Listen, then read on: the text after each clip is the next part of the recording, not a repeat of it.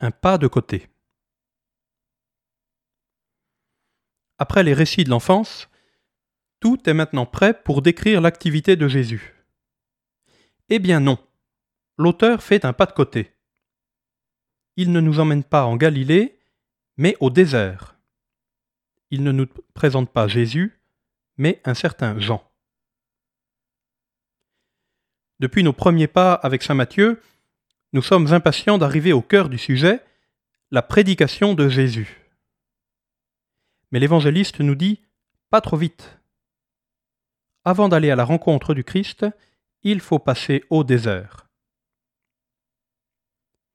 Dieu autrefois a fait sortir son peuple d'Égypte. Alors c'était tout simple, le Seigneur avait fait un exploit, il suffisait ensuite d'entrer en terre promise mais le désert nous rappelle l'épopée du peuple de Dieu durant quarante ans. Ces années d'errance ont prouvé que les choses n'étaient pas si simples. Un temps d'attente, sous la forme d'une retraite au désert, était nécessaire.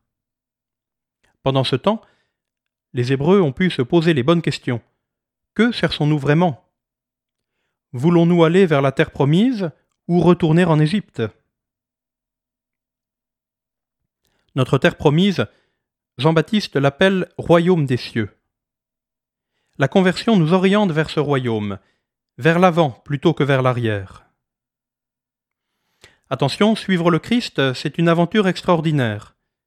C'est exaltant, mais il faut y être prêt. Et il faut le vouloir vraiment.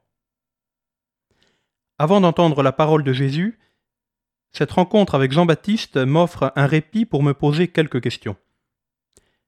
Dans quel royaume est-ce que je veux entrer?